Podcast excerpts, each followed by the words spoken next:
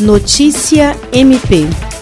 Durante a segunda sessão ordinária do Conselho Nacional do Ministério Público, realizada nesta terça-feira, o ouvidor nacional do Ministério Público, conselheiro Oswaldo Dalbuquerque Lima Neto, fez uma fala destacando a atuação do Ministério Público do Estado do Acre em meio às quatro batalhas que o Estado enfrenta: pandemia, surto de dengue, alagação e crise migratória. O ouvidor nacional do Ministério Público também é membro do MP Acreano e parabenizou a campanha de solidariedade SOS Acre que o órgão está empreendendo em todo o país, além de externar o seu apoio ao trabalho que vem sendo feito num dos momentos mais críticos para o Estado, colocando-se à disposição da Procuradora-Geral de Justiça, Cátia Rejane de Araújo Rodrigues, para auxiliar o Acre em meio à situação de emergência pública que o mesmo se encontra. Oswaldo Dalbuquerque Lima Neto também alertou sobre a preocupação com o surto de dengue, pois o Acre já contabiliza mais de 8.600 casos suspeitos em menos de dois meses em 2021, causando uma sobrecarga no atendimento do sistema de saúde.